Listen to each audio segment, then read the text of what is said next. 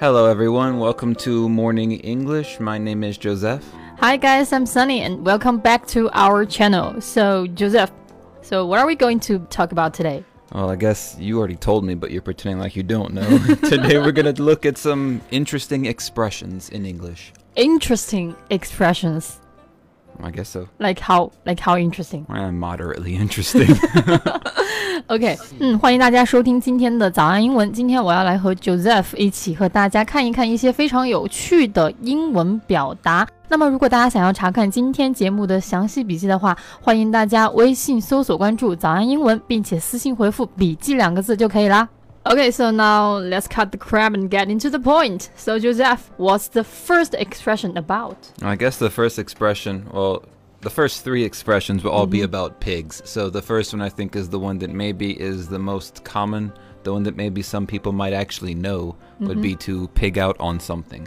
Pig out on something. Right. So in our mind in America, pigs aren't stupid. Pigs are just always hungry and they're No, always pigs eating. are pigs are cute. Young pigs are cute, I guess. but uh, yeah, in China, for some reason, they're seen as just being stupid. But mm. in mm-hmm. America, if we call someone a pig, it's because they eat too much. They eat too much. Right, so pig well, out on something. Yeah, to eat too much. It means to eat too much of something. Eat like a pig. Like to make a pig of oneself, right? Right. Mm, 嗯，其实第一个表达可能很多人都已经知道了，就是这个 pig out on something。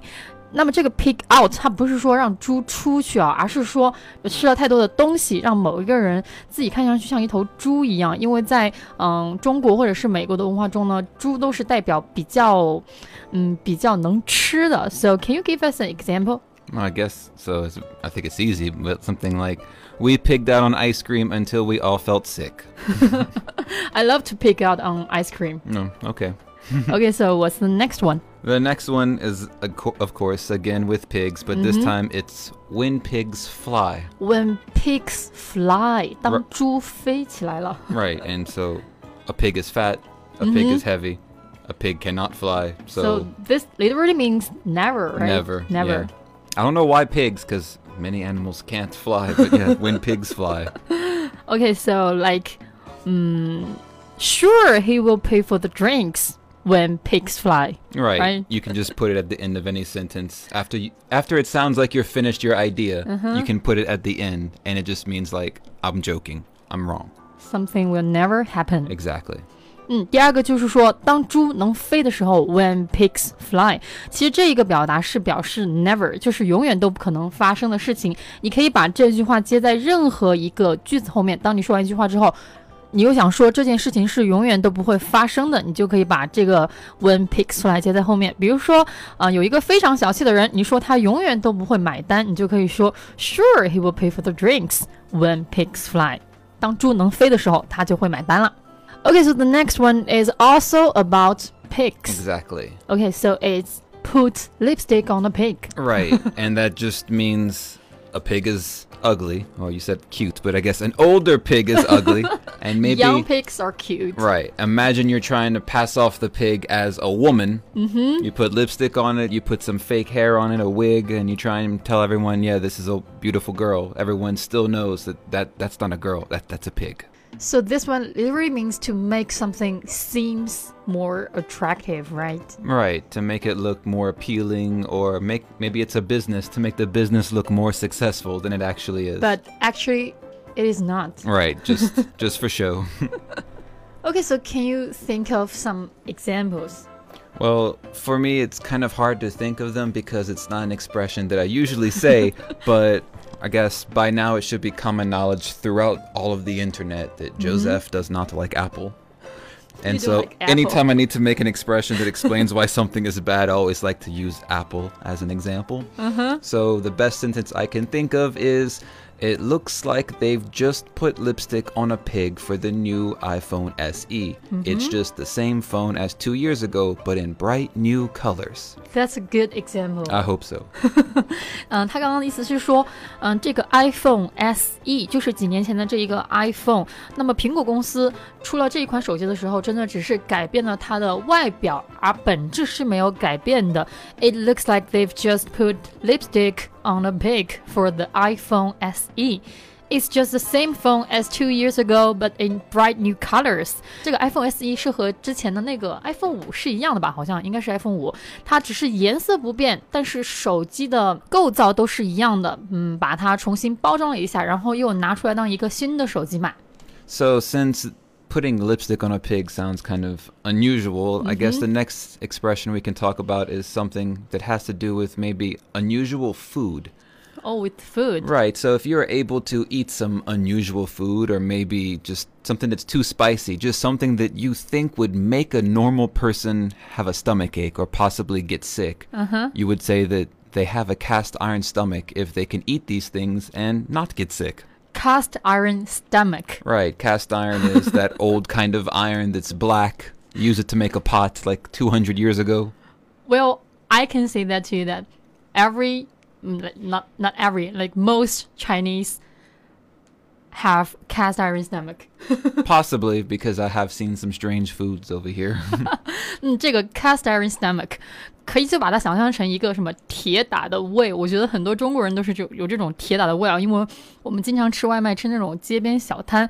那么这个 cast iron stomach means a very strong stomach that can withstand bad food or anything that is maybe unusual. yeah, unusual. And yeah, for example, um, you must have a cast iron stomach if you are having fries and ice cream. Ac- Actually, in America, something salty and something hot with something cold and something sweet is quite normal. So many people I've seen put their french fries in their ice cream, especially like a milkshake. So what is weird? So many people in China tell me that if they eat apples on an empty stomach, it gives them a stomach ache. And if they drink coffee, it gives them a stomach ache. So I think you must have a cast iron stomach if you're able to eat apples and drink coffee for breakfast At the same time. and then not get sick. 嗯，如果说，嗯、比如说你早上吃早饭的时候一边吃苹果一边喝咖啡，这样你还不胃痛的话，you must have a cast iron stomach。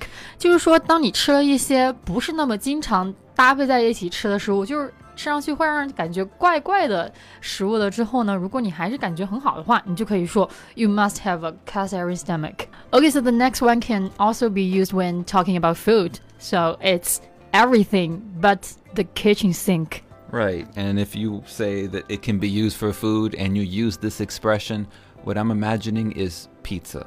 Pizza. Yeah, because you've never seen the very fancy pizza that they just put a whole bunch of toppings on. you could say that pizza would be called everything but the kitchen sink because they put every topping they had in the store on top of this pizza. So this one literally means everything, yeah, right? it just means everything. everything one can think of. right. 嗯，其实这个 everything but the kitchen sink，它就是表示你一个人能够想象到的任何东西，这个地方都有。啊、那么这个 kitchen sink 它是表示厨房的水槽。 那么它在这个表达中也没有什么别的比较特殊的指代含义。整个表达 everything but the kitchen sink 就是表示一个人能想象到的所有的东西。那么这一个表达还有一种比较有趣的用法，嗯、其实也差不多，就是把这个地方的 but 换成了 including everything including the kitchen sink，它也是表示所有的东西。So, um, Joseph, can you give us an example about this expression? Well, I guess if you want to use an example, maybe with morning English, we could say that morning English podcasts could include topics about everything, possibly even the kitchen sink. That's a good one 。他是说我们早安英文的嗯、节目呢是包含了各种各样五花八门所有的 topics，各种各样的话题。Okay, so the last one for today. Put a sock in it. Sock, S O C K. 袜子。 Yeah. Right. Think about like in a movie when someone's being s- kidnapped. When they want the person to be quiet, they stick a sock in their mouth and they tape their mouth shut. I'm guessing that's where the idiom comes from because I don't know. I'm already, I'm already picturing it. that's what it is. It just means shut up. Stop talking. 嗯，最后一个表达是说 put a sock in it。那么这个地方的 it， 你们可以把它想象成 someone's mouth，、就是把袜子塞到一个人的嘴巴里面。我们常常看到在电视中、电影中，有些人被绑架了，然后那个人就会那个劫匪就会把人的嘴巴用袜子给堵住。那么这个表达在口语中的用法呢是比较的。不礼貌的，you're rudely telling someone to stop talking，就是比较粗鲁的让别人闭嘴，shut up，不要再讲了。那么这个表达是可以直接使用的，比如说，Oh, put a sock in it. No one wants to hear your complaints anymore. 没有人想听你抱怨了，快点闭嘴吧。当然还要注意，这个表达还是比较的不礼貌的，所以不要用在上司或者是比较不太熟的朋友身上。那么，其实我们除了每周一到周五更新的免费的音频节目之外呢，同时也有在为大家精心制作付费课程。